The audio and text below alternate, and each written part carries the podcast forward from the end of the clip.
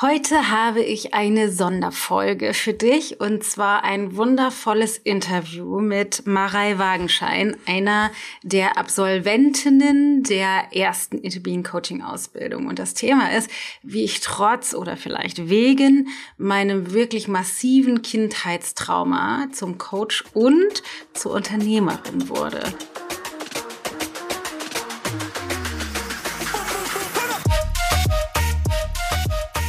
Das hat viel in mir erstmal zerbrochen, in Frage gestellt, eine große Unsicherheit gebracht und das, was ich auch bis zur Traumatherapie oder bis zu dem, dass ich angefangen habe, mit meinen Themen zu arbeiten, nicht richtig klar gekriegt habe, dass ein ganz, ganz großer Teil auch nicht gelebt hat.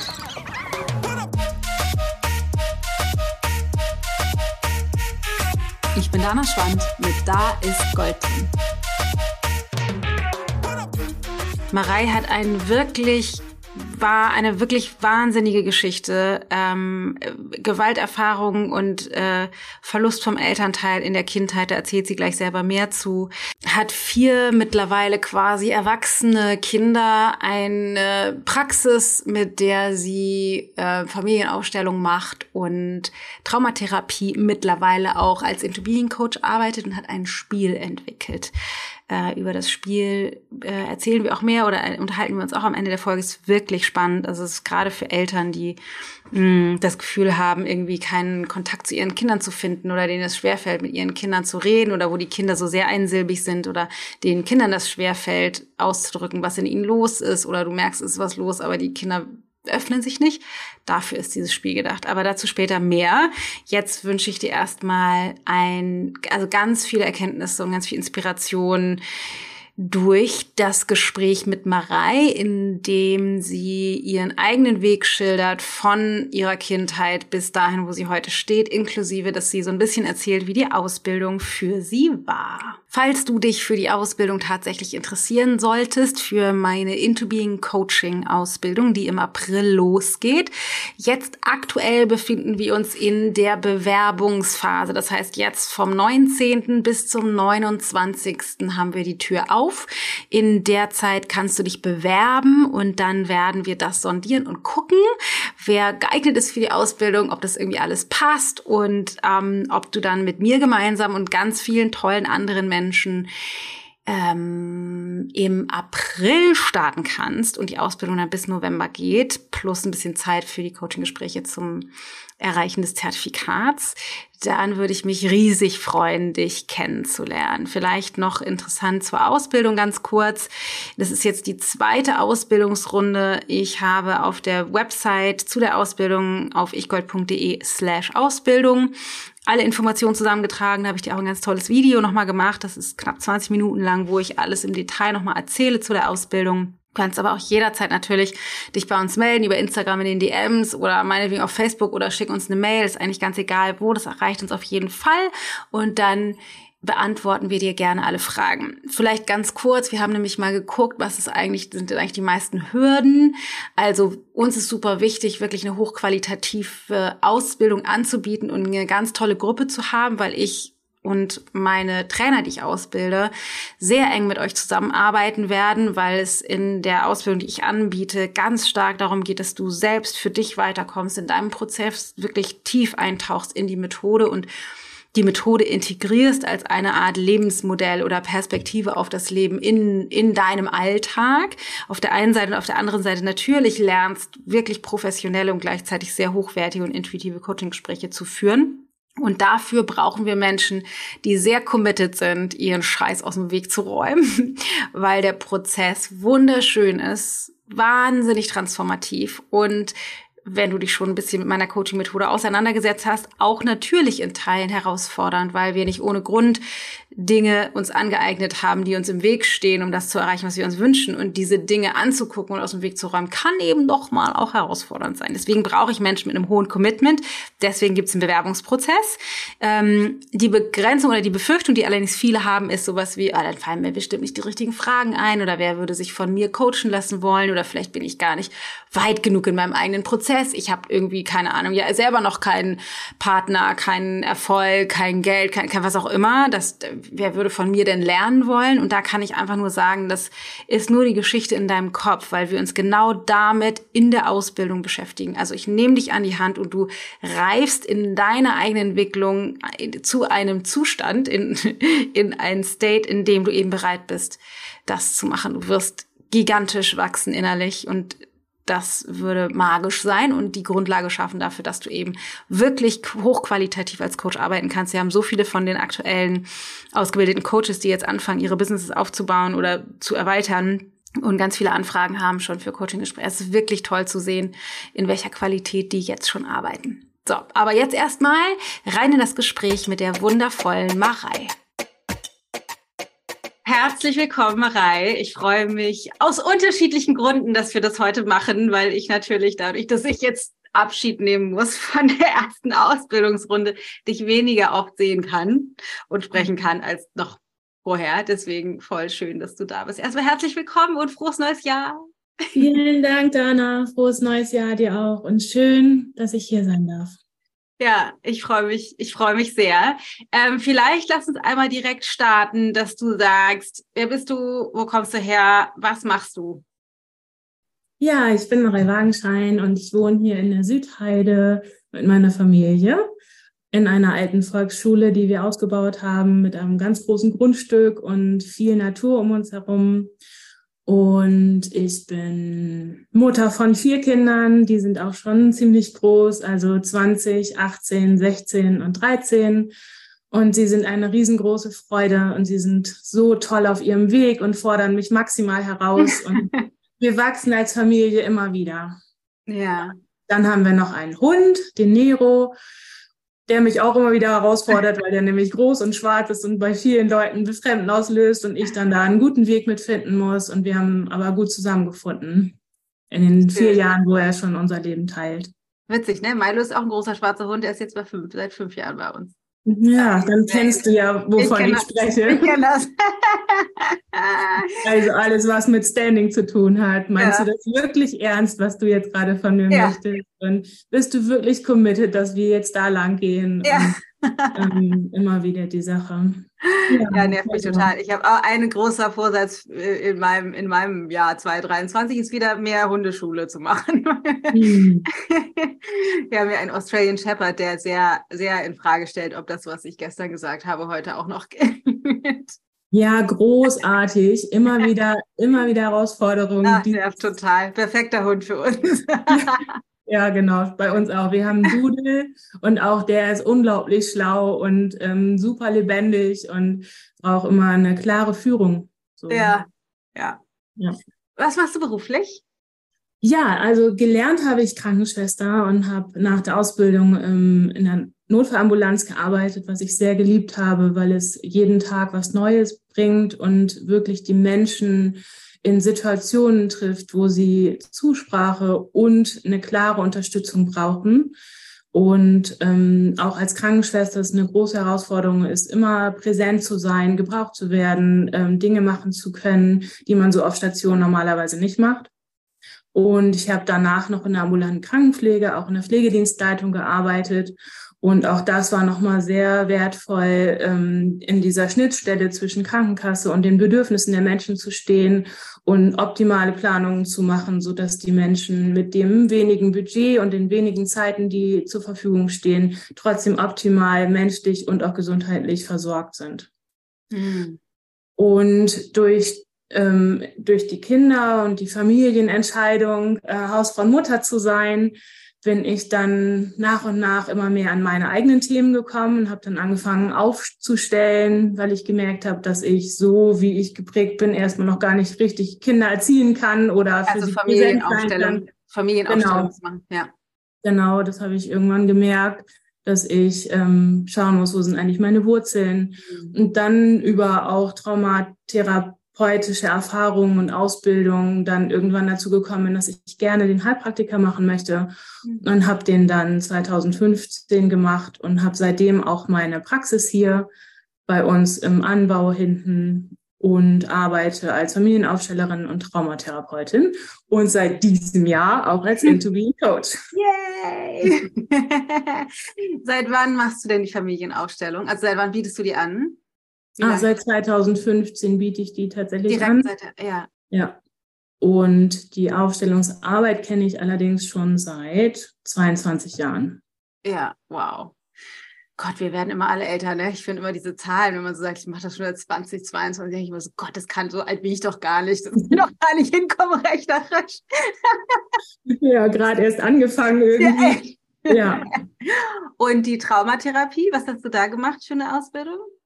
Da habe ich einen Pragmat also praktischen Traumatherapeutenschein bei Andreas Zimmermann gemacht und die EMDR Traumatherapie-Ausbildung für den Heilpraktiker gemacht. Okay. Weiß ich nicht, wofür steht EMDR?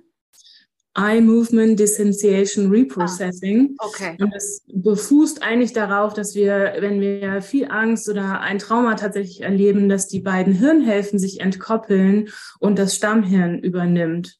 Ja. Und das wieder zu verorten, also dass diese Gefühle und diese Erfahrungen nicht mehr jetzt unmittelbar präsent sind, sondern zu diesem Ort und zu dieser Zeit und zu diesem Alter gehört, diese Vernetzung zwischen den Hirnhälften wiederherzustellen, das ist eigentlich EMDR. Und das läuft über die Augen primär, aber mittlerweile über den ganzen Weg, den EMDR auch genommen hat, auch über taktile oder auditive und visuelle Reize eben. Ja.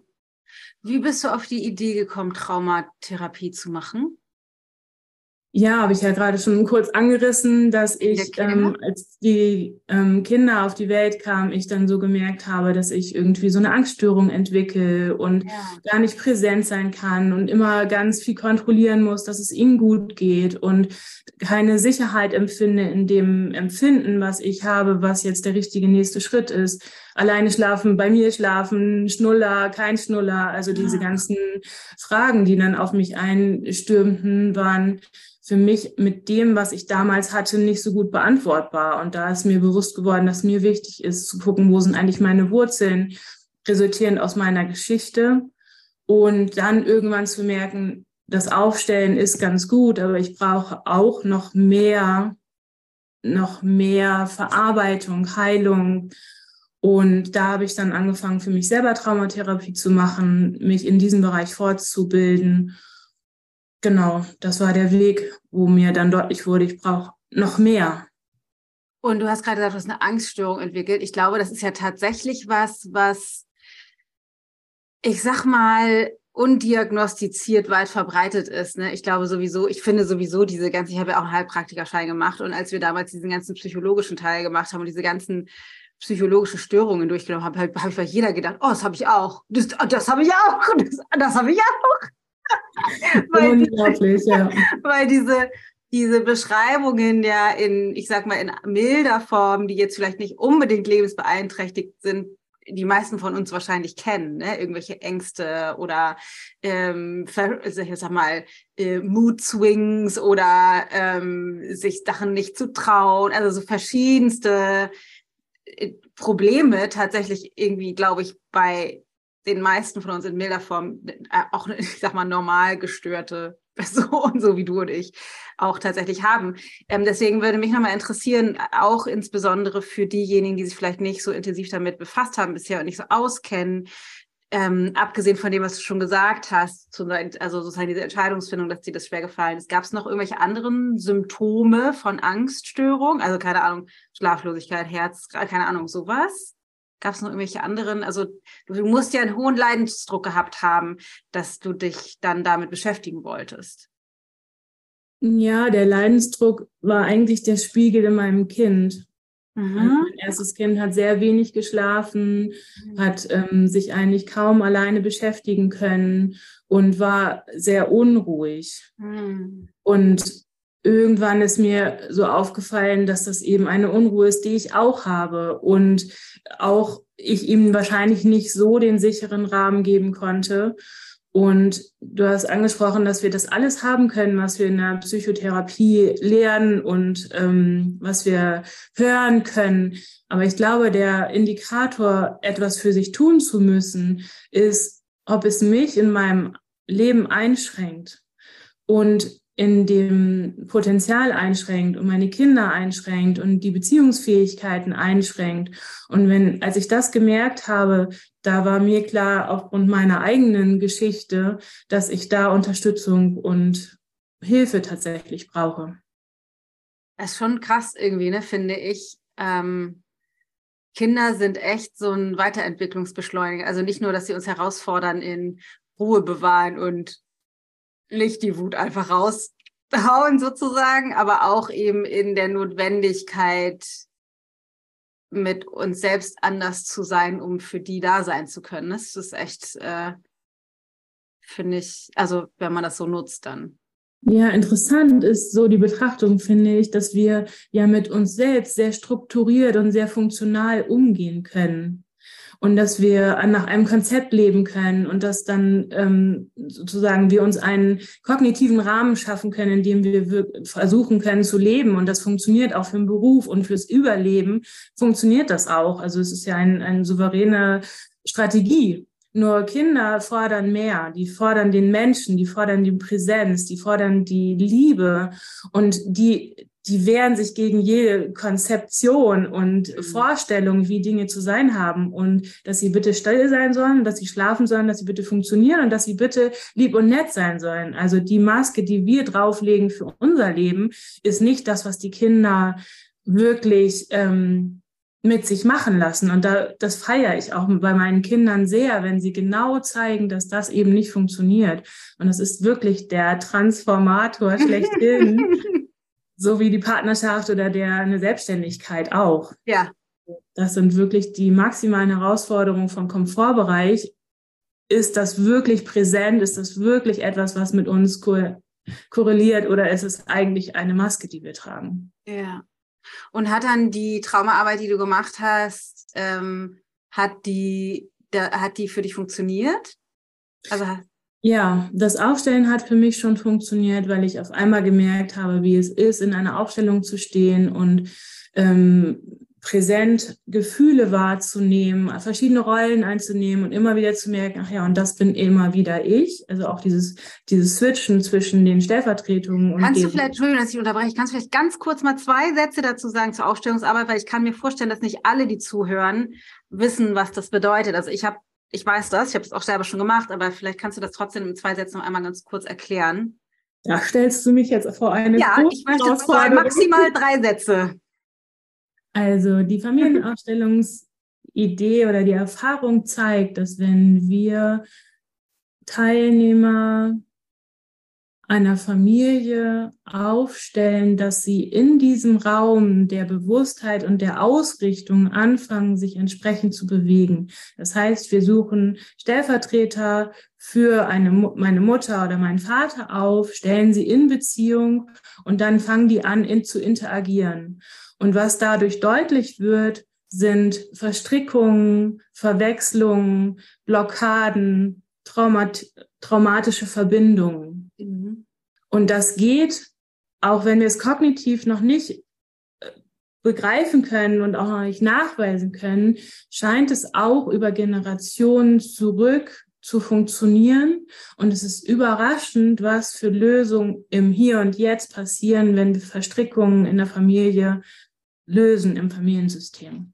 Ja, voll gut. Also ganz konkret geht man irgendwie in einen Space und dann ist eine Person da, die entscheidet, ich will jetzt sozusagen meine Geschichte lösen und dann wird stellvertretend, das bin ich, dass du bist meine Mama, du bist mein Vater und so weiter, wird sozusagen das System sowieso abstrakt, ne? Von wie weit bist du entfernt, wie stehst du in Relation zu dem, in den Raum platziert und dann wird meistens ja eine Frage oder sowas in den Raum gegeben und dann interagieren die einfach irgendwie. Ne? Genau. Ja, und es ist ähm, wirklich, also es ist eine große Herausforderung, das irgendwie gut zu transportieren, verbal, mhm. weil das eine wirklich ganz tiefe Erfahrung ist. Also ja, meine Nichte wollte meiner Waldorfschule eine Jahresarbeit über das Aufstellen äh, schreiben, weil sie so ähm, ja, weil sie da so viel von schon gehört hat und ja ihre Tante da auch mal wieder beim Arbeiten sieht.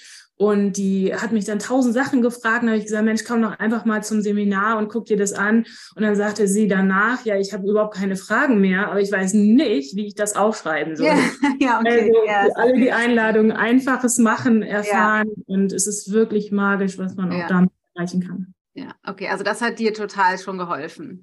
Mhm, sehr viel, weil ich aufgrund meiner Geschichte halt in einer, in ähm, nicht in meiner Herkunftsfamilie aufgewachsen bin, sondern in einer sozialen Familie und ich nicht wusste, wo meine Wurzeln sind, wo kommen die und die Verhaltensweisen her, was macht das Trauma meiner Kindheit mit mir und wie kann ich mich im Jetzt auch meinen Kindern zuwenden, ohne so verstrickt zu sein. Ja. Ja, und da gab es viel zu entdecken. Und eben der weitere Schritt in der Traumatherapie war dann sehr nährend, sehr engmaschig, sehr ähm, stabilisierend, ressourcenorientiert, positiv ausgerichtet auf Vorstellungen und Ziele und nicht nur auf Überleben und Sicherheit. Ja, ja. Magst du vielleicht einmal dein Trauma teilen mit uns? Ja, ich bin geboren als äh, fünftes Kind meiner Eltern und die hatten keine gute Zeit miteinander, auch schon als ich geboren wurde. Und ja, es ging sehr hoch her, sehr viele Emotionen, Alkohol im Spiel, bis sie beide eigentlich keinen Ausweg mehr gefunden haben und mein Vater meine Mutter umgebracht hat. Und von da an war er im Gefängnis, meine Mutter lebte nicht mehr und wir Kinder wurden verteilt. Du warst wie alt? Ich war ein Dreiviertel. Ja. Ich war also noch sehr, sehr klein. Wir sind dann zu meinem Onkel gekommen, der gesagt hat, ja, wir nehmen die beiden auf, also meinen leiblichen Bruder und mich und die anderen beiden waren, also anderen drei waren schon aus, aus anderen Ehen, die sind dann zu ihren Vätern und Müttern gekommen. Und ja, dort sind, bin ich dann aufgewachsen, liebevoll aufgenommen, hatte noch vier ältere Geschwister. Also ich bin dann auch mit sechs Kindern sind wir groß geworden. Und das hat viel in mir erstmal zerbrochen, in Frage gestellt, eine große Unsicherheit gebracht. Und das, was ich auch bis zur Traumatherapie oder bis zu dem, dass ich angefangen habe, mit meinen Themen zu arbeiten, nicht richtig klar gekriegt habe, dass ein ganz, ganz großer Teil auch nicht gelebt hat. Also viel von den Gefühlen war für mich einfach abgespalten. Mhm. Ich habe hm. funktioniert, ich habe überlebt, ich habe ganz viel Handwerkszeug von meinen Eltern bekommen, einen unglaublich, also sozialen Eltern bekommen, einen unglaublich reichen Handwerkskoffer, wie man überlebt. Instrument spielen gelernt, Orgel, Klavier, viel Sport gemacht, ähm, klare Einbindung in die Familie. Und trotzdem gab es einen Teil von mir, der einfach nicht gelebt hat, weil er auch nicht sichtbar wurde und ja. auch keinen Auffangraum bekommen hat. Das war dir aber nicht bewusst wahrscheinlich. Nee, das nee, war mir nicht so Weil das ist ja tatsächlich meistens so. Ich hatte tatsächlich auch gestern gerade ein Coaching-Gespräch dazu, dass, ähm, dass diese, dass es so Teile gibt, entweder das ist so wie bei dir, so abgespaltene, wirklich krass, krass traumatische Erfahrungen oder ich sag mal so Alltagstraumata, die jeder von uns hat irgendwie, ähm, die irgendwie so ein, aus der Kindheit noch so Gefühle, es kann ja so Angst oder Einsamkeit oder irgendwie eine Unsicherheit oder ein Schmerz der, der so wie drunter liegt, aber nicht gefühlt wird. Und der dann dazu führt, dass wir irgendwie rastlos sind oder wütend oder gestresst oder ne, genervt, frustriert, aber dass das, das, was da drunter liegt, nicht gefühlt wird. Und insbesondere natürlich, wenn man so krasse Erfahrungen gemacht hat wie du, dann ist das so, so weit weg, dass uns nicht klar ist, dass da noch was drunter liegt irgendwie. Wahnsinn. Ja, und das Spannende ist, dass das Leid ja nicht vergleichbar ist. Also, mhm. wenn ich mit meiner Geschichte komme, dann denken alle immer so, oh ja, gut, damit kann ich ja. nicht mithalten. Aber die Erfahrung zeigt, dass wenn wir eine traumatische Erfahrung machen, ist das Erleben immer das Gleiche.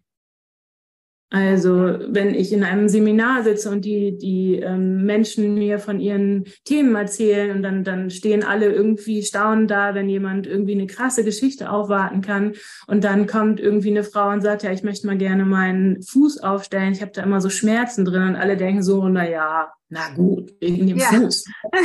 und dann ähm, stecken da plötzlich ähm, abgetriebene Kinder hin, die sie nicht integriert hat. Ja. Und wir wissen oft nicht, wie das Erleben eines Menschen ist, wenn, wenn es eine empfindliche Stelle ist, an der wir getroffen werden und die wir als traumatisch tatsächlich empfinden. Und Trauma bedeutet immer Abspaltung, immer ein Überlebensmechanismus, immer ein, da bin ich nicht sicher, da bin ich nicht gesehen, da bin ich nicht wertvoll. Und es macht ein großes Trauma und auch ein in Anführungsstrichen kleines Trauma, machen die gleichen Konsequenzen. Ja.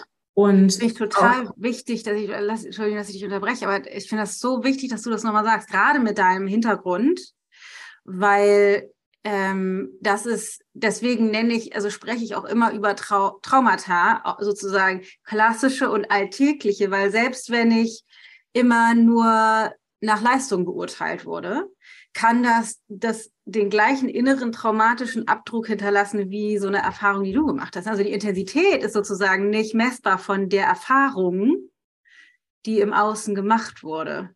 Ja, spannend, dass du das auch sagst.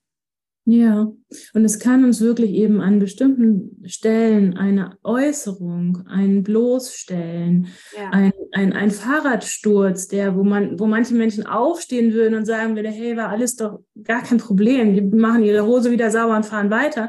Und für manche, in manchen Situationen mit einem bestimmten Hintergrund kann das eine massive traumatische Erfahrung sein, die von da an ihr Leben beeindruckt.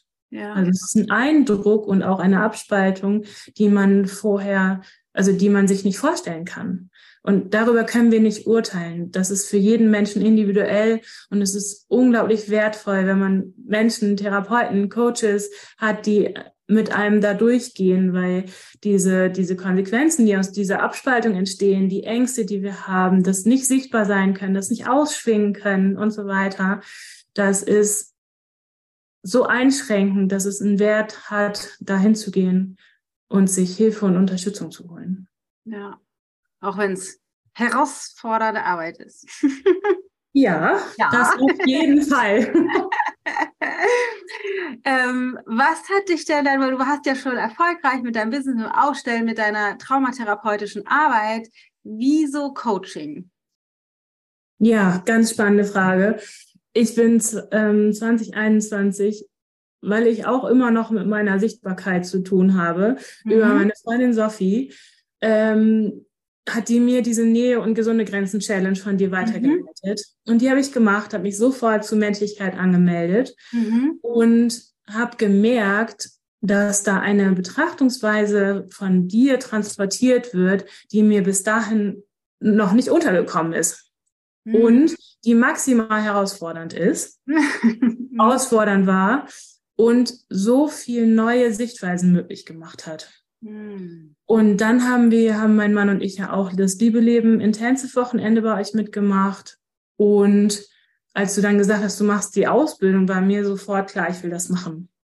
Mhm. Weil ich glaube, dass mit dem systemischen Arbeiten, also Familienaufstellungen zu machen, können wir heilen, was in unseren Familien, in unseren Beziehungen, in unseren Systemen vielleicht blockiert ist oder nicht gefühlt worden ist. Und wir können da gut aufräumen, also alles, was von hinten kommt.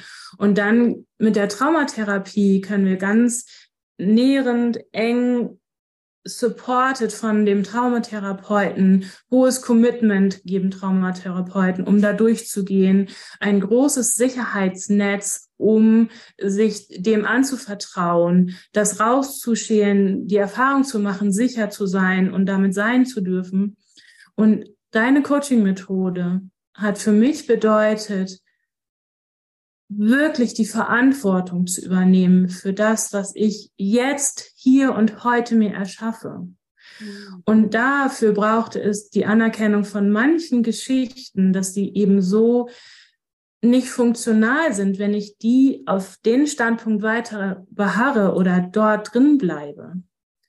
Und deswegen war mir klar, da ist noch so viel Potenzial auch für mich und meine Klienten, dass ich mich für diese Coaching-Ausbildung angemeldet habe. Hm, also der Unterschied, würdest du sagen, ist sowas wie, wie, also das, ich versuche das mal in meinen Worten darzustellen. Ich weiß nicht, ob das stimmt, musst du mal sagen, aber das sozusagen die, also diese systemische Arbeit ist sehr Familie, ist ja nicht, geht ja nicht nur um Familie, man kann ja alle möglichen Sachen aufstellen, ne? aber sozusagen sehr, sehr familienorientiert. Die Traumatherapie ist sehr, also ich würde sagen, auch von dem, was ich weiß und von dem, was ich jetzt von dir gehört habe, dass das sozusagen sehr heilungsorientiert ist, eher im, in engmaschiger eins zu eins Arbeit, vor allen Dingen, wenn ich wenig Erfahrung damit habe, mich überhaupt dem Trauma zu stellen, das zu sehen, zu erkennen, anzuerkennen und jemanden brauche, der mich sozusagen hält, damit das stabil genug ist und sicher genug, um überhaupt dahin zu gucken. Würdest du sagen, das, das ist so eine Art? Ja, genau. Das, das, ähm, der, die Traumatherapie bietet den Rahmen, die abgespaltenen Gefühle nach und nach wieder zu integrieren. Und das ist ein unglaublich intensiver Prozess. Ja. Und diese Erfahrung zu machen in Begleitung eines Menschen, weil im Trauma nehmen wir uns ja radikal alleine dastehend wahr. Es ja. ist eine maximale Gefühlsüberforderung, maximale Hilflosigkeit und wir sind alleine. Das sind ja so die Kennzeichen von Trauma.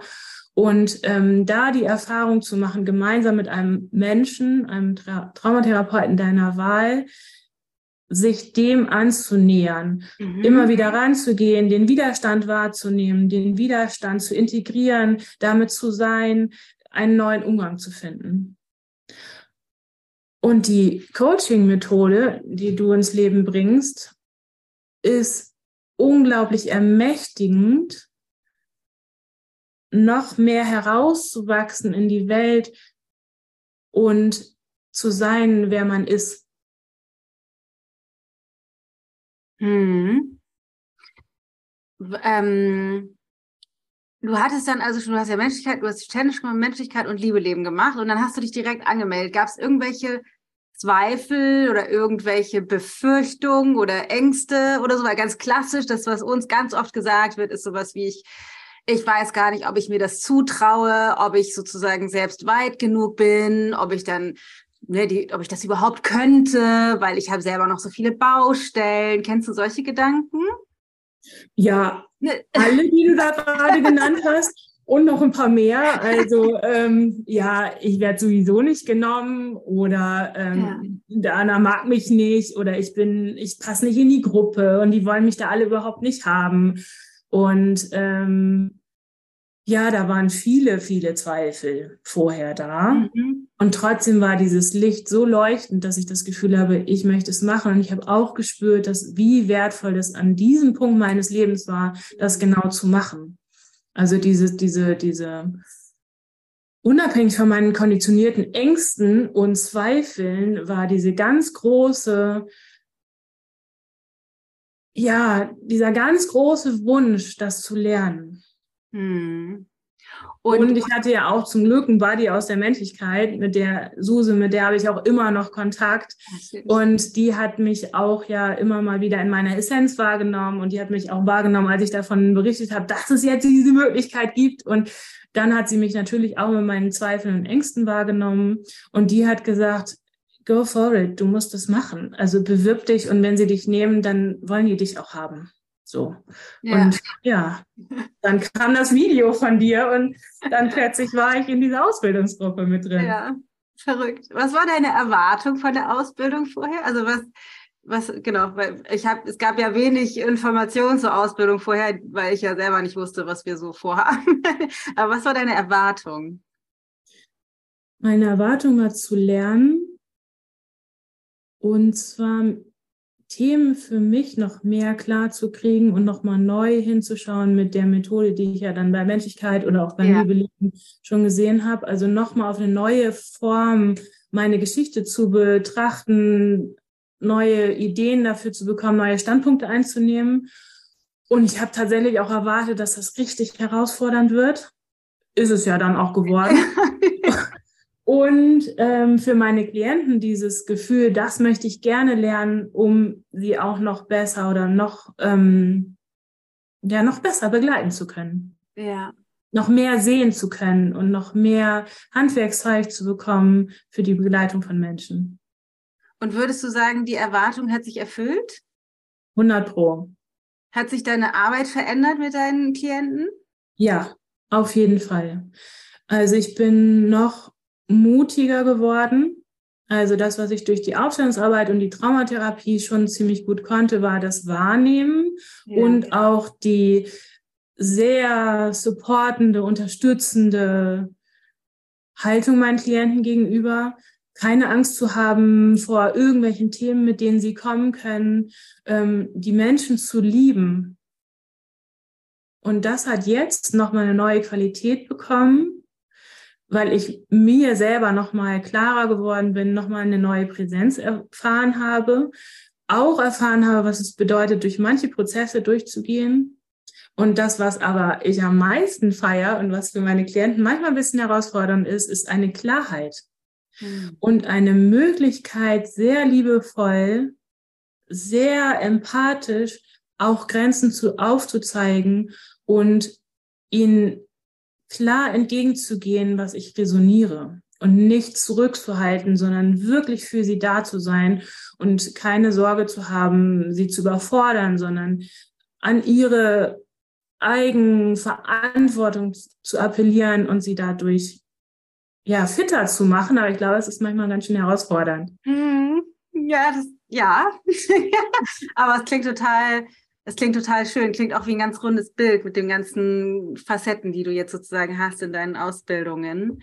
Ähm, total schön. Magst du vielleicht noch mal äh, von dann deiner konkreten Erfahrung in der Ausbildung berichten? Also ja, das ging ja, ja einige, also, einige ja, interessante ja, Gespräche. Ja, sehr große Dankbarkeit auch dafür. Fühle ich jetzt gerade noch mal. Hm. Ja, das ging ja direkt los beim Kick-Off-Wochenende. Wir waren eingestiegen, hatten dann eine Pause gemacht. Ich hatte so die ersten Leute kennengelernt und dann ging es um eine ähm, Frau, die sich dann verabschiedet hat, weil sie irgendwie gemerkt hat und ihr ja auch, dass es irgendwie nicht so richtig passt, dass das nicht der richtige Rahmen ist dieser Ausbildung. Und dann hattest du was dazu gesagt und ich hatte eine Begegnung mit dieser Person und war krass ausgelöst. Also ich hatte irgendwie so ein Gefühl von, ich bin hier, ja, emotional ausgelöst und habe mich dann gemeldet, weil du gesagt hast, äh, teilt doch mal, was sind eure Gedanken und Gefühle dazu. Und schwupps war ich im ersten Coaching. und das, was ich in den Prozessen, in den ja, vier Coachings eigentlich ja mit dir erfahren habe, ist, dass die Wahrheit, die ich mir vorher erzählt habe, woher bestimmte Geschichten und Gefühle kommen, nicht so 100% stimmen. Wir sind dann ja auch in dem ersten Coaching-Gespräch zu der Erkenntnis gekommen und das war für mich echt mindblowing, dass die dieses Gefühl der Unsicherheit, was ich durch die Begegnung mit dieser Frau, die sich dann verabschiedet hatte, dass ich sofort natürlich dachte, das hat mit meinem Urtrauma zu tun, ich bin hier nicht sicher und existenziell ähm, äh, bedroht. So. Ja, wir waren ganz schnell bei der, bei der Erfahrung mit deinem Vater und dass er deine Mutter umgebracht hat. Ne? Ganz schnell waren wir da. Ja, und du dann in die Resonanz gegangen bist und gesagt hast, ja, irgendwie, es könnte natürlich sein und es ist vielleicht auch die Grundlage, aber es resoniert nicht mit dieser, mit diesem mit dieser Situation, in der wir uns beide dann im Coaching irgendwie auch befunden haben. Ja. Und dann kam eigentlich heraus, dass es ähm, in meiner Kindheit eine möglich eine Situation mit einer Stachelbeere gab. Und die haben wir dann aufgelöst. Und für mich war das maximale Learning und das hat wirklich mein Leben von dem Punkt wirklich verändert. Ich bin nicht das Opfer, als dass ich mich immer wahrgenommen habe und als dass ich mich auch generiert habe aufgrund meiner Ur traumatischen Erfahrung. Erinnerst du dich noch an den, erinnerst du dich noch an den Shift in dem Gespräch? Ja. ja. Magst du den teilen? Weil das, ich finde das so schön, immer diese, diese, deswegen teile ich das auch immer in den Podcast so gerne, diese Absurdität, dieses, man glaubt ja so sehr daran und auf einmal wird einem klar, Ach so. äh, nee. Kannst du das teilen?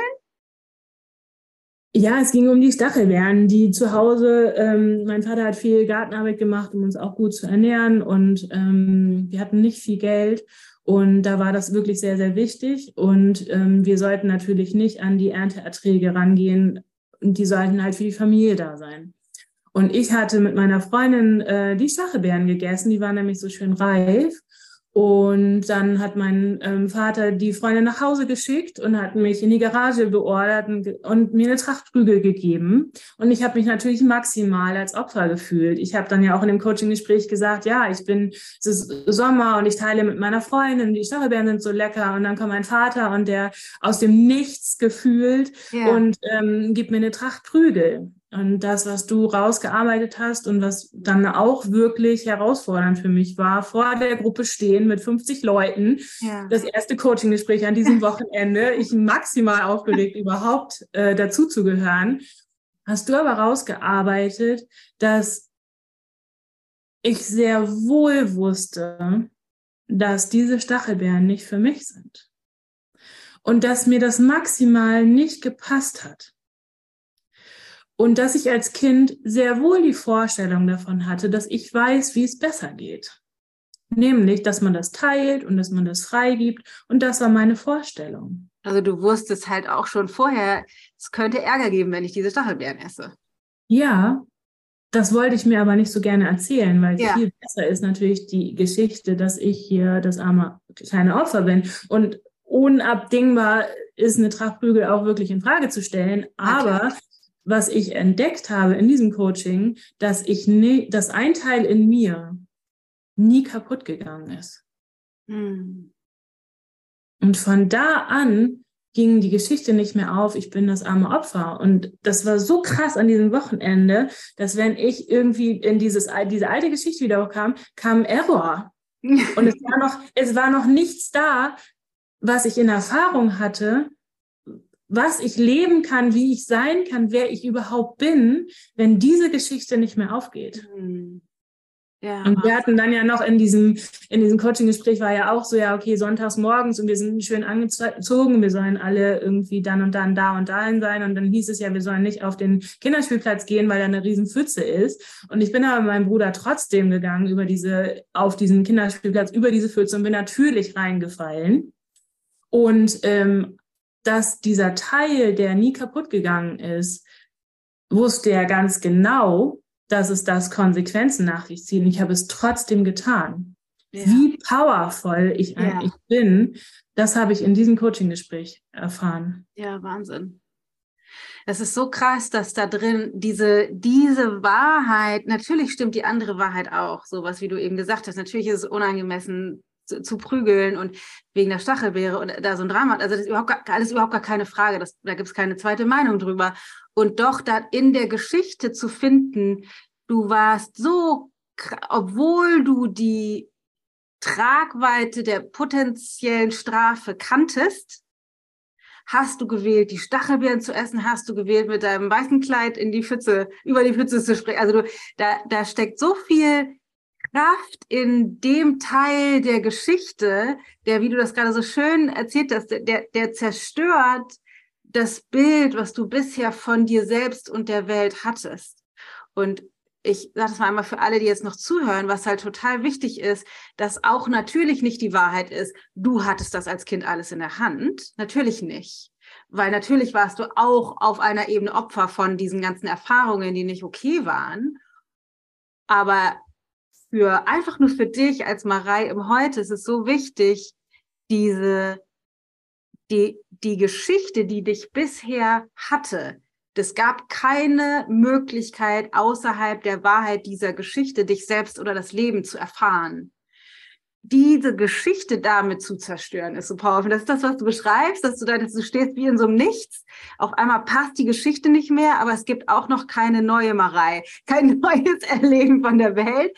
Und das ist so, so ein, wie so der Error, äh, er betitelt das, glaube ich, sehr gut.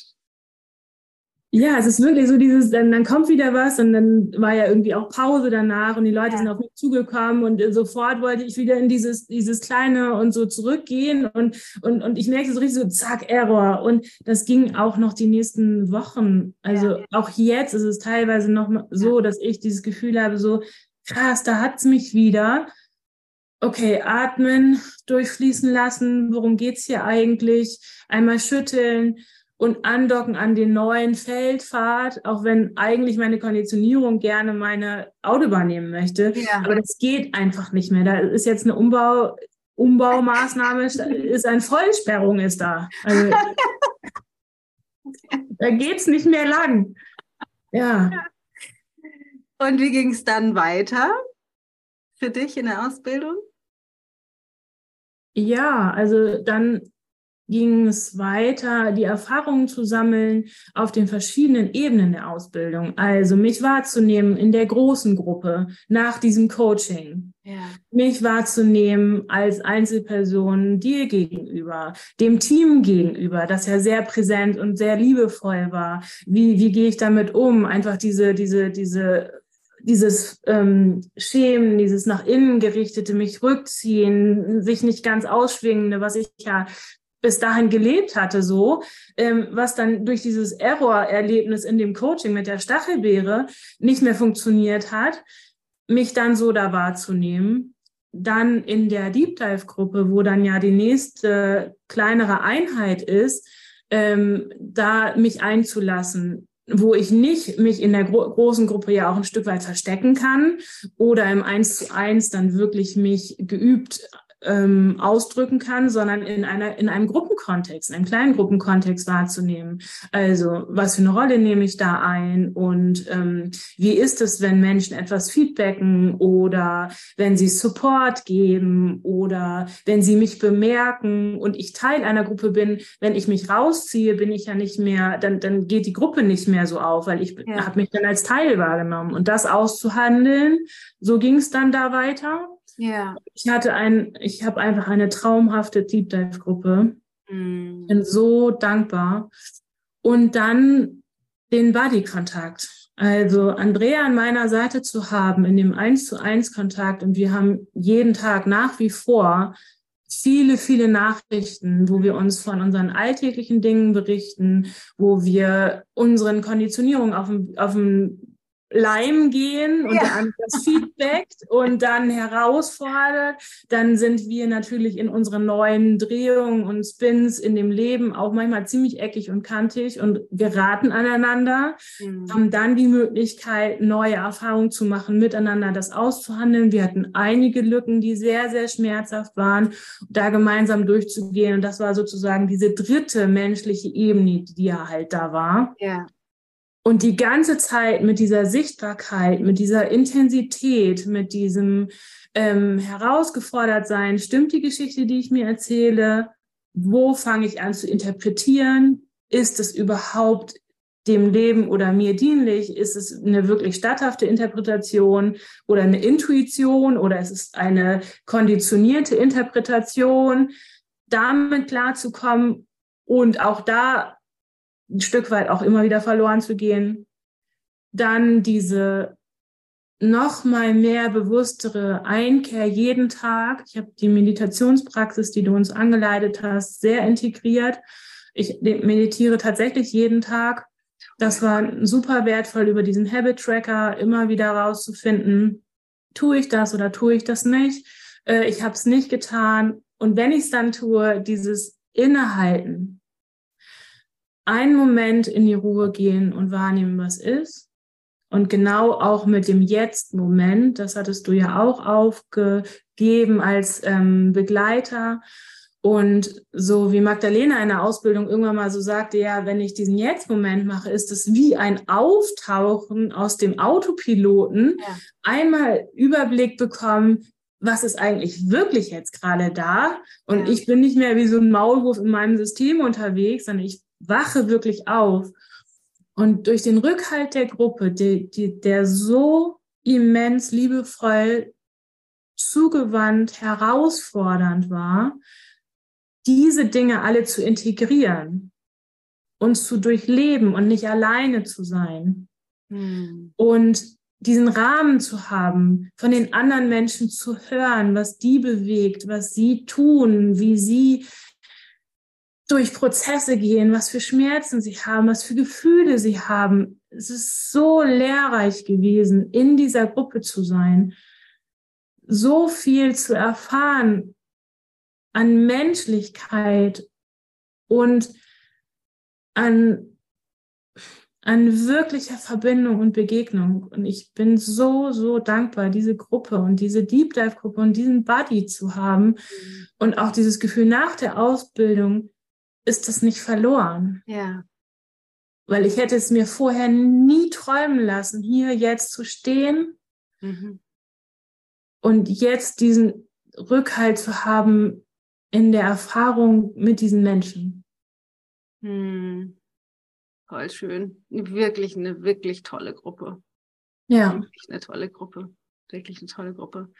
Und wie würdest du sagen, ist der, ist für dich der Anteil oder der, der, also einerseits sozusagen dein, dein Prozess zu reifen, emotional stabiler zu werden, Verantwortung zu übernehmen, dich zu erkennen, neu zu wählen, die, die eigentliche Marei zu werden und auf der anderen Seite zu lernen, zu coachen, die Tools, die Techniken, Gespräche zu führen, mit Menschen zu arbeiten, also die Methode wirklich anzu oder die Methode zu lernen und dann auch anzuwenden.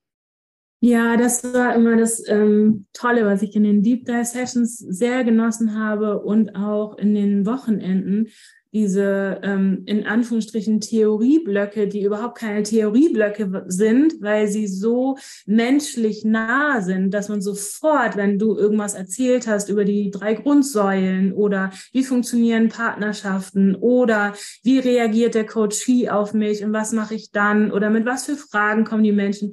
Es war halt keine Theorie, die sonst irgendwie eine Struktur oder sonst irgendwas vorgibt oder so, sondern es war so erlebbar. Und dieses Lernen, das beim Coachie zu sehen, ging über den Prozess, ist bei mir zu sehen und auch bei den anderen zu sehen. Und dieses, was du auch mal gesagt hast, ein Coach, das lernt man nicht. Man, man kann das nicht lernen, Coach zu werden, sondern man, man, man erlebt es und wird zum Coach. Hm. Und ähm, diese Balance zwischen dem theoretischen Input und dem ähm, Erleben in der Gruppe, hat dann im Nach, also hat dann im Ende dazu geführt, dass ich das Gefühl habe, so, und jetzt kann ich auch Menschen begleiten. Hm. Auch wenn natürlich mein ähm, Peter-Anteil sich auch Theorie teilweise ähm, mehr gewünscht hätte, sozusagen, um das abzugleichen, um mal nachzugucken, nochmal irgendwas nachzuschlagen, irgendwie so. Aber das, ich glaube, für die Präsenz in meinem Jetzt als Beruf mit dem Into Being Coach ist es maximal wertvoll gewesen, das alles erfahren zu müssen, dürfen, ja. können, wollen, ähm, damit es wirklich fühlbar integriert ist. Ja. Würdest du sagen, das halbe Jahr plus sozusagen die Zeit für die Coaching-Gespräche hat dir gereicht, um dich ja. jetzt sozusagen stabil und gut ausgerichtet zu fühlen, um damit auch wirklich zu arbeiten? Ja. Ja. Auf jeden Fall. Auf jeden Fall. Es ist die große Herausforderung, sich darauf wirklich einzulassen. Und wie ich das in der Gruppe mitbekommen habe, da ich das vielleicht die Gruppe so war und du so präsent auch warst als, ähm, als Mensch in unserer Mitte und auch vor uns sozusagen, dass das ein großes Commitment bei uns allen bedeutet hat, uns wirklich darauf einzulassen vielleicht auch die Bitter Premium Variante, mhm. ist nicht vorher wissens, was alles mhm. auf uns zukommt, dass das so viel möglich gemacht hat. Ja, voll. Und jetzt können wir damit coachen. Ja, total schön. Ja, ja, irgendwann hatte, war das Dagmar oder so, irgendjemand erzählt, dass sie ein Probecoaching hatten mit irgendjemandem und die irgendwie erzählt hat, die macht auch eine Coaching-Ausbildung und dass die ganz viel diverse Sekundärliteratur haben und mit ganz vielen anderen Coaching-Methoden sich auseinandersetzen müssen und so weiter. Ich weiß noch, wie wir da das Gespräch dann drüber hatten und Dagmar auch fragte, gibt es denn noch andere Literatur? dass das aber halt gar nicht, äh, also in dem, in der Methode und dem Format, ähm, dass es das nicht braucht.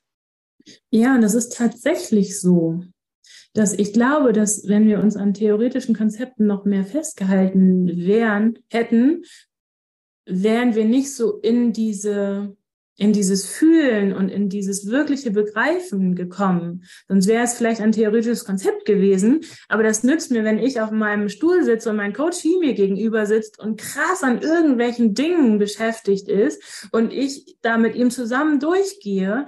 Da, da ist dieses Erleben und Erfühlen und Sehen, wie es bei den anderen Menschen ist und diese Aha-Momente, das ist so viel wertvoller als jegliches theoretisches Konzept. Ja, ja, das kriegst du dann nicht übersetzt wahrscheinlich, ne? Ja, genau, ja. Was würde sagen, was hat dich am meisten überrascht in der Ausbildung? Oder war anders als erwartet vielleicht? Die Liebe so zu spüren. Mhm. Die Liebe in der Gruppe, die Liebe zu den Menschen, die Liebe zu den Geschichten, die sie dazu hat werden lassen, wie wir sie heute sehen die, die, die Liebe von dir zu uns spüren zu können, ähm, selber dich lieben zu können, ähm, von dem Team aufgefangen zu sein, also wirklich das Herz aufzumachen und zu merken, dass es nicht gefährlich ist, mhm. sondern sicher und wirklich Verbindung schafft. Was, was hat dich am meisten herausgefordert, würdest du sagen? Mmh dass ich mich hingeben musste, in Anführungsstrichen, und nicht kontrollieren konnte. Also dieser, dieser Podcast, den du aufgenommen hast, das kann ich schon auch sehr gut teilen mit diesem Versorgeranspruch. Das heißt ja auch, ich habe die Feen in der Hand, ist auch aufgrund meiner Geschichte eine mega gute Entscheidung, weil ich musste früh lernen, ich musste alleine durch. Das mhm. kann mir auch keiner abnehmen.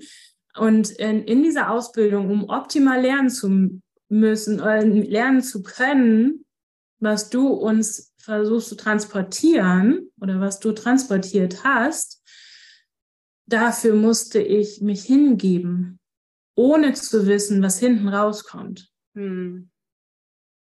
Und oft hätte ich das nicht bestellt.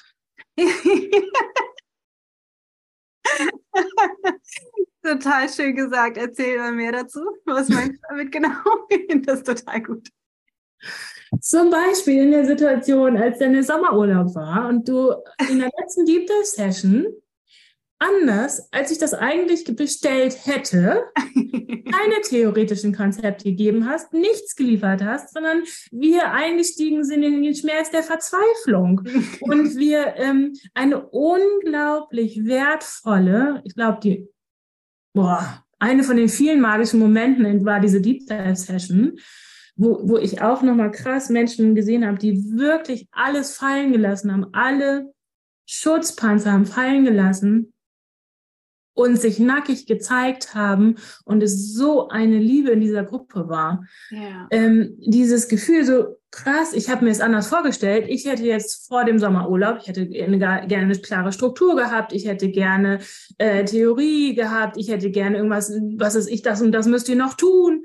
Äh, gab's alles nicht. Und dann vier Wochen im Sommer, in der Sommerpause.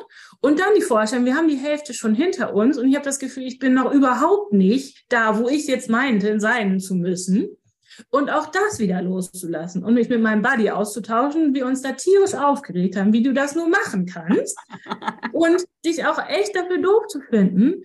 Und dann zu merken, dass nach diesen vier Wochen, wo wir das nicht hatten, wo wir durch diese Wellen gegangen sind, wo wir mit uns selber sein mussten, wo es eben nichts gab, was uns festgehalten hat, dann zu merken, als wir als Gruppe wieder zusammengekommen sind und du Dinge gesagt hast und ich sie dann nochmal so neu verstehen konnte. Mhm. Was ich nicht gehabt hätte, ist zumindest meine Wahrnehmung jetzt, wenn ich geleitet gewesen wäre und wenn du alles richtig gemacht hättest, sondern ich, es musste auch ein Stück weit dieses, ich kontrolliere das und es läuft so, wie ich mir das vorstelle, wirklich losgehen, loslassen und mich hingeben. Ja. Wie gesagt, das hab, hätte ich oft nicht bestellt und schon gar nicht da im Sommer. ja, total schön. Ja, bis hin zu der vorletzten Supervision, wo ich ja natürlich auch eine Vorstellung hatte, wie Dinge zu sein haben.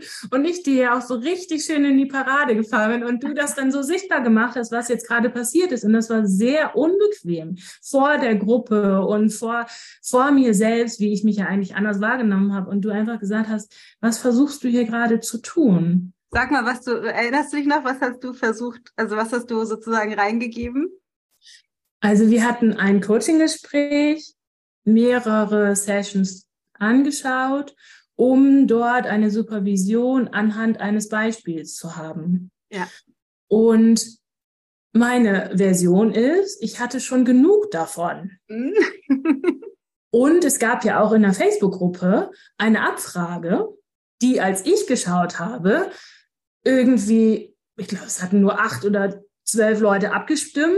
Genau, zwölf Leute hatten abgestimmt, acht waren, nee, keine Ahnung, auf jeden ja. Fall war es über eine, eine minimale Mehrheit dafür, dass wir das jetzt nochmal anschauen. Ja.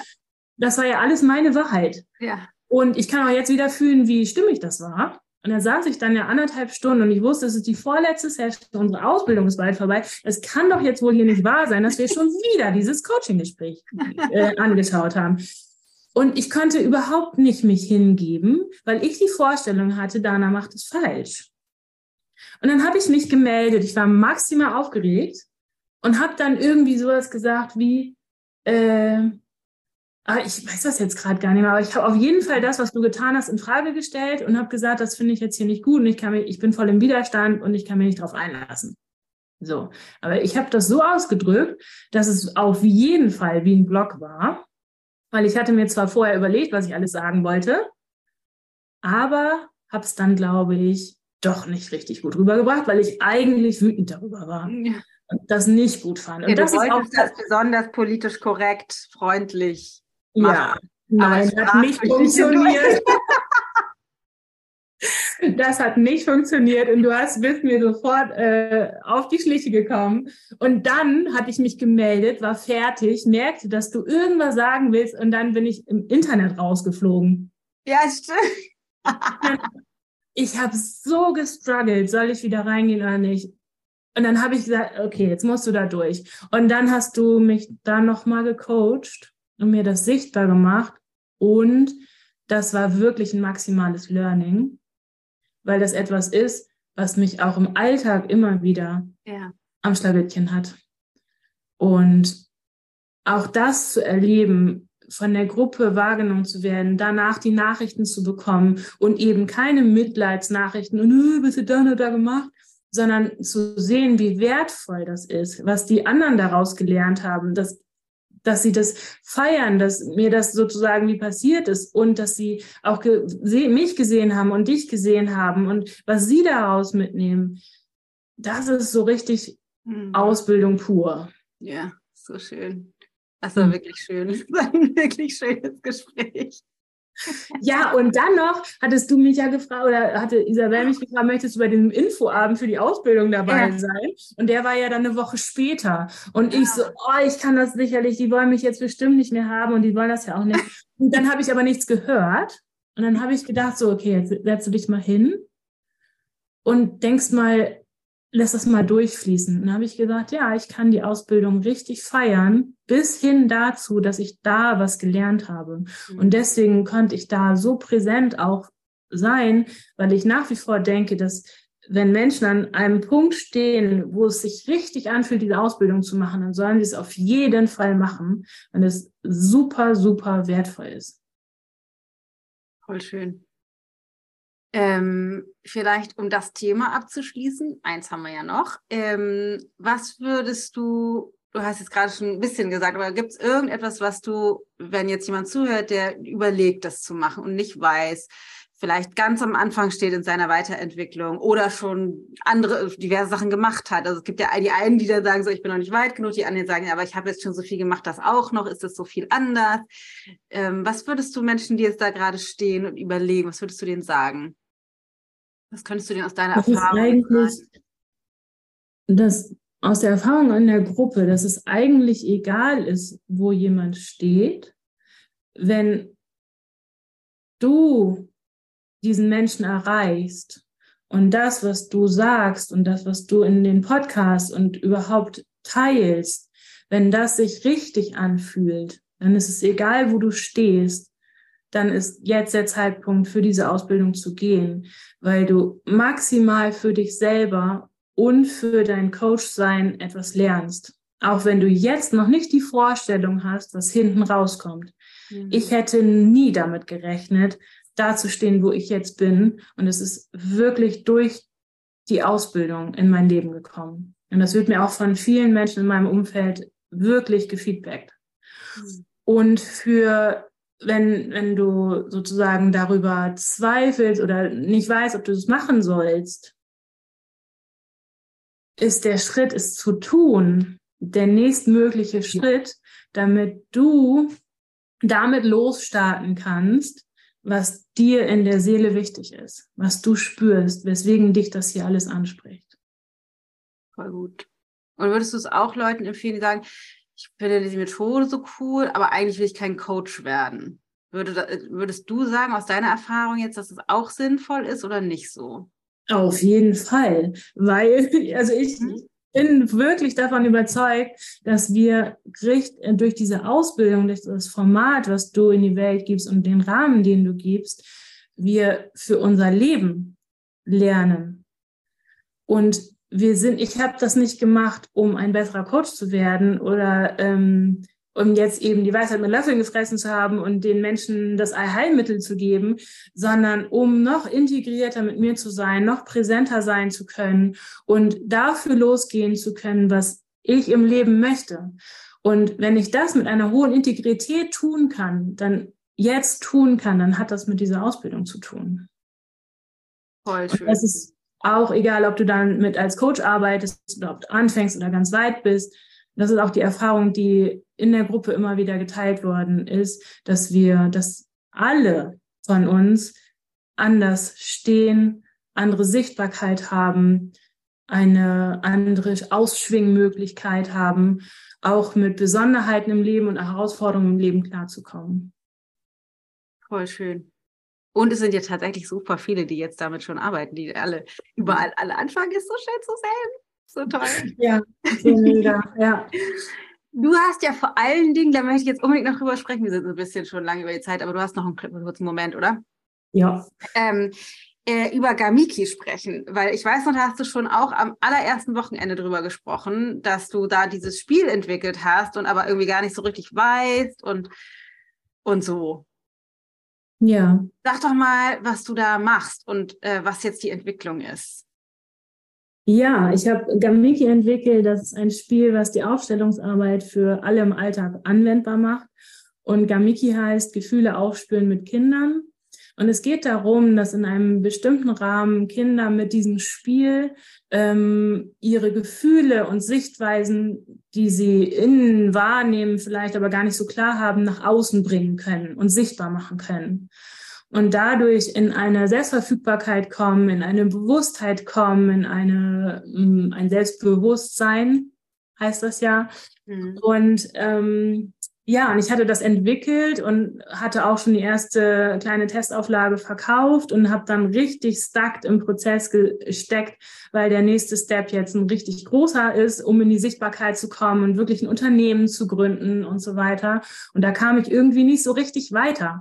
Und ähm, jetzt ist es tatsächlich so, dass wir unsere Unterstützerkampagne zu Ende gebracht haben, die aus einem Coaching mit dir resultiert hat, wo diese Idee nochmal klar war, ja, dass das ist jetzt der nächste Schritt. Und wir haben sie jetzt abgeschlossen. Sie ist erfolgreich durchgelaufen. Ich habe heute Morgen mit dem Produzenten gesprochen, sodass die Auflage jetzt wirklich in die Produktion gehen kann. Und ja, das ist wirklich ein Megaschub auch für diesen Teil in meinem Leben. Also erstmal herzlichen Glückwunsch. Ich finde es total geil, dass du das jetzt machst. Äh, so, so geil. Ich habe ja auch ein Webinar von dir angeguckt, wo du das Spiel sozusagen erklärst. Und äh, ähm, ich muss ja sagen, dass ich, ich den Eindruck hatte, dass die Tragweite des Potenzials des Spiels nicht ausreichend genug dargestellt Worte, also no offense, das soll jetzt sozusagen ein, eine positive Kritik sein, ähm, weil ich, also das, der, vielleicht das, was ich sag mal, wie ich das gesehen habe, also es ist sozusagen so ein Brett mit so kleinen Spielfiguren in unterschiedlichen Formen und Farben und dann gibt es noch so Steine und Kronen und alle möglichen Sachen irgendwie. Und man kann zum Beispiel, ich habe ja jetzt auch irgendwie, ich habe das mit, mit ich habe das Spiel noch nicht, aber ich habe jetzt ähm, ja auch eine zum Beispiel elfjährige Tochter, wo manchmal so ist, ich weiß, ich weiß nicht. Ne? Die kommt dann nach Hause, ist irgendwie aufgelöst oder durcheinander oder dann gibt es irgendwie Schwierigkeiten in der Schule mit den Mädchen und die weiß dann oft nicht so genau, sie sagt dann oft, sie fühlt sich so komisch oder für, also, aber es ist für sie schwer, das zu greifen und zu beschreiben, woran das liegt und wie das zusammenhängt. Und da habe ich nämlich schon gedacht, da wäre das wahrscheinlich voll cool für sie, wenn ich mich mit ihr hinsetzen würde, wenn ich dann auch das Spiel irgendwann habe und sagen, guck doch mal, ob das du das hinstellen kannst. Wo bist du und wo ist deine Freundin? Wo ist vielleicht die Lehrerin? Wo ist die andere Freundin? Und dann kann man das so, wenn ich das richtig verstanden habe, kann man diese Figuren so hinstellen und dadurch, dass man die dann so hinstellt, hat man so eine so eine greifbare Ebene, die so sichtbar ist und kann daran vielleicht Sachen besser erklären oder auch vielleicht erkennen, also das Kind selber, aber ich zum Beispiel als jetzt Mama von ihr ähm, auch. Habe ich das richtig verstanden? Ja, genau so. Und die Idee ist, dass du dann fragen kannst, zeig mir mal, wie war denn das jetzt in der Schule? Und dass das noch gar nicht so konkret ist. Also, dass sie dann eben hinstellt, ja, da ist die Lehrerin und also sie stellt das dann hin, da ist die Lehrerin und so habe ich mich gefühlt, ja, such doch mal dafür noch was aus und so. Und ähm, dadurch wird es so, das, was man denkt oder fühlt, ist ja so unkonkret. Ja. Und durch das Spiel Gamiki kann es in die Sichtbarkeit kommen, was uns vorher vielleicht auch gar nicht so klar war. Ja. Was wir vielleicht auch mit Worten gar nicht so rausbringen können. Gerade Kinder und Jugendliche, denen passiert die Welt und die empfinden das alles. Aber wie soll ich das denn jetzt auch noch transportieren? Und die, die drei Spielregeln sind keine Bewertung und Korrektur. Und das ist zum Beispiel eine sehr wichtige Sache, dass wir heutzutage in einer Gesellschaft leben, die immer bewertet, immer korrigiert. Schule ist Bewertung, Korrektur pur. Ja. Und dann einen Rahmen zu haben, wo ich einfach mal sein darf, mich zeigen darf, ähm, nicht eingefangen werde von richtig und falsch und so weiter. Und die zweite Spielregel ist halt, ähm, ähm, keine Ziele zu haben, Mhm. Also Damiki ist kein Reparaturwerkzeug, um ein Kind irgendwo hinzubringen und ja, du musst das mal so und so lassen. Also die Vorstellung loslassen und das Ziel loslassen, wo wir als Mütter oder als Eltern ähm, überhaupt oder auch als Lehrer, als Therapeuten, als Sozialarbeiter mit dem Kind hinwollen, sondern zu verstehen, was empfindet das Kind, wenn es vor den Hausaufgaben sitzt und nicht schreibt. Hm. Was ist das, was, wenn es aus der Schule kommt, erstmal wütend ist und das ganze Essen ähm, rumschreit? Was ist das? Was macht dich wütend? Kannst du mir das zeigen? Was ist deine Wahrnehmung davon? Wenn ein Kind Bauchschmerzen hat, kein Mensch weiß, warum es Bauchschmerzen hat. Organisch ist da nichts, ist abgeklärt, äh, die Eltern sind liebevoll, aber was ist denn da los? Was, wie sehen denn deine Bauchschmerzen aus? Und was gehört dazu? Also das Loslassen von Zielen und Vorstellungen und dann zu einen Raum zu erschaffen, wo Neugier und ähm, Offenheit einen Raum hat, wo wir, es gibt nicht richtig und falsch, es gibt nur die Wahrnehmung. Und wenn wir, wenn Kinder und Jugendliche mit uns an diesem Spiel sitzen, können sie ihre Wahrnehmung teilen. Und es ist so spannend rauszufinden, was ist diese Figur, wie sieht das aus, wie empfindet das Kind da und es ist ein Eintauchen in die Welt des Kindes und in das Potenzial, was sie auch mitbringen in die Welt und in wo unsere krassen Vorstellungen, Konditionierungen uns so eingeschränkt haben. Und dieses Spiel öffnet es tatsächlich, dass es wieder fließen kann, auch in der Kommunikation zwischen Kindern und Jugendlichen und den Erwachsenen. Ja, ich glaube, das ist wirklich der, also abgesehen davon, dass man das sicherlich im professionellen Setting, wie du gerade gesagt hast, mit Therapeuten, Pädagogen und so weiter super nutzen kann, ähm, habe ich so als Mutter gedacht, dass das halt äh, nun bin ich sehr geschult in Kommunikation, ne? Ich, so und selbst da ist es manchmal schwer, das das sozusagen für sie zu, kommunizieren, obwohl sie da auch natürlich aufgrund von unserer Kommunikation verhältnismäßig weit ist, wahrscheinlich für ihr Alter. Aber gerade wenn man, wenn, wenn es vielleicht auch noch schwerer ist, also ich will das trotzdem sowieso haben, aber gerade wenn es noch schwerer ist, wenn man irgendwie das Gefühl hat, auch gerade in diesem Alter, wo man manchmal irgendwie, wo der Zugang zu den Kindern auch schwieriger wird, ne, weil die nicht einfach immer kuscheln kommen irgendwie und alles ihr Herz sofort ausschütten, ähm, kann das, glaube ich, echt richtig viel richtig viel bewirken. Ja, und das ist ja auch entstanden aus der Erfahrung mit meinen Kindern. Ja. Und natürlich habe ich als Therapeutin und Mutter die Weisheit mit Löffeln gefressen. Ja. Natürlich. Und das klingt natürlich auch, so wie wir das ja in dieser Supervisionssessions auch hatten, auch immer durch das, was ich sage, hindurch. Ja. Weil ich weiß ja, wo sie hin sollen. Sie, ja. Ich weiß ja, wie das aussehen soll. Ich weiß ja, wie sie sich eigentlich verhalten sollen, damit es mir möglichst gut gefällt und ich sie nach meinen Vorstellungen leben. Ja. Und Gamiki öffnet den Raum und es gibt ja diesen Zuhörerstein, den die Erwachsenen dann in der Hand haben. Er öffnet den Raum, dass die Kinder wirklich zeigen, was ihnen wichtig ist. Ja, voll gut. Und dass die Erwachsenen wirklich sich zurücknehmen und den Kindern mal die Möglichkeit überlassen, in Verbindung mit sich selbst zu gehen, mit den Figuren, das ausprobieren, wie ist es da besser oder ist es da besser? Ach nee, so eigentlich nicht und das kann ich aber verändern. Also es ist so ein kreativer, selbstermächtigender Prozess in diesem, in diesem Spiel möglich, dass es wird so oft zurückgespielt und es macht einfach unglaublich viel Spaß. Toll. Cool. Ich finde es so geil, dass du das jetzt machst. Ähm, kann man das schon bestellen? Ja, auf www.gamiki.info kann man es bestellen und wir sind jetzt, wie gesagt, dran nach dieser Unterstützerkampagne, die einfach mega gut gelaufen ist und wir danken allen Unterstützern, ja. ähm, dass wir jetzt produzieren können und wir hoffen, dass wir im März ausliefern können. Und dann fangen auch die Kurse an, weil diese innere Haltung, also man kann sofort losstarten. Es ist ein Begleitbüchlein mit dabei, dass man auch alles hat, was man braucht, um loszustarten. Und wenn man noch mehr lernen möchte oder die Erfahrung machen möchte, wie geht das Zuhören wirklich, weil das lernen wir ja auch nicht so richtig. Also dieses mhm. herzoffene Rahmen geben und zuhören oder eben auch merken, dass bestimmte Themen einfangen, dann ähm, kann man den Gamiki-Workshop machen und da gibt es die Möglichkeit, gecoacht zu werden oder auch die Methode zu lernen und noch tiefer einzusteigen. Weil das Wissen, wie wir ja gerade auch schon in dem Podcast hatten, ist halt nicht alles, sondern dieses Fühlen. Wie geht es ja. wirklich? Ja, voll. Wie geil. fühlt sich das an, wenn ich meine Sachen zeige und wenn jemand da plötzlich reingrätscht? Ja, mega. Das macht man danach nicht mehr, weil man merkt, dass dieser Raum verletzt ist. Ja, Wahnsinn, voll geil. Also, äh, wir verlinken das natürlich alles. www.gamiki.info. Das ist G-A-M-I-K-I einfach, ne?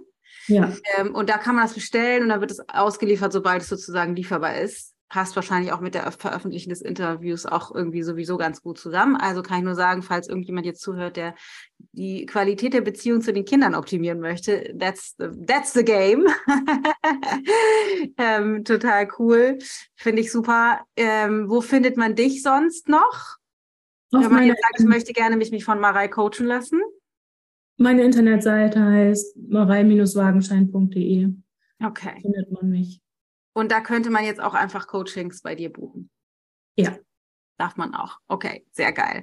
Das verlinken wir alles in the Show Notes. Marei, vielen Dank. Vielen Dank für deine Zeit und vor allen Dingen vielen Dank für die gemeinsame Zeit in der Ausbildung. Vielen Dank für deine Bereitschaft, dir den ganzen Scheiß anzugucken. Wie du weißt, ist jedes, jedes Teilen, jedes Risiko, was du eingegangen bist in der Ausbildung, wertvoll für alle Beteiligten gewesen. Ähm, freut mich total zu sehen, wie krass weit du gekommen bist in der Zeit und dass du jetzt richtig durchstartest mit Gamiki. Mhm. So geil, wirklich. Vielen, vielen Dank. Auf, ja. auf einen bombastischen äh, Erfolg in 23. Vielen Dank, Dana. Vielen Dank für deine Fragen und vielen Dank für diese mega Ausbildung, die du mir geschenkt hast. So, ihr Lieben, Das ist so cool, oder? Also ich kann dir nur raten, schau dir das mal an mit dem Spiel. Ich finde das sehr magisch. Ähm, oder auch wenn du dich eben coachen lassen willst von Marei, gerade wenn du irgendwie selbst Traumaerfahrungen hast in der Vergangenheit, also wenn du selbst Trauma erlebt hast, dann ist Marei sicherlich ein super Ansprechpartner, weil die eben selbst viel durchlebt hat ähm, und einfach ein großartiger Coach ist. Lohnt sich auf jeden Fall. Also schau mal bei Marei auf ihre beiden Seiten, Marei Wagenschein und Gamiki, wie wir eben schon gesagt haben. Und genau, ansonsten, wenn du dich auch für die Ausbildung interessierst, ichgold.de slash Ausbildung bis zum 29. kannst du dich noch bewerben. Ähm, Ansonsten, falls du glaubst, dass die Folge mit der Geschichte von Marei für irgendjemanden, den du kennst, interessant sein sollte, vielleicht auch jemanden, der Traumata erlebt hat oder der oft an sich selbst zweifelt oder ganz viele Kinder hat und sich irgendwie da irgendwie Ängste hat oder was auch immer bei dir resoniert hat, dann leite das super gerne weiter. Spread the love, schick der Person das oder teile das auf Instagram oder wo auch immer. Es würde mich riesig freuen, wenn wir gemeinsam diese Botschaft verbreiten. Ansonsten gibt es, glaube ich, gar nichts mehr zu sagen. Ich hoffe, es geht dir wunderbar. Ich würde mich riesig freuen, von dir zu hören mit einer Bewerbung, falls du glaubst, dass die Ausbildung etwas für dich ist. Alles Liebe, deine Dana.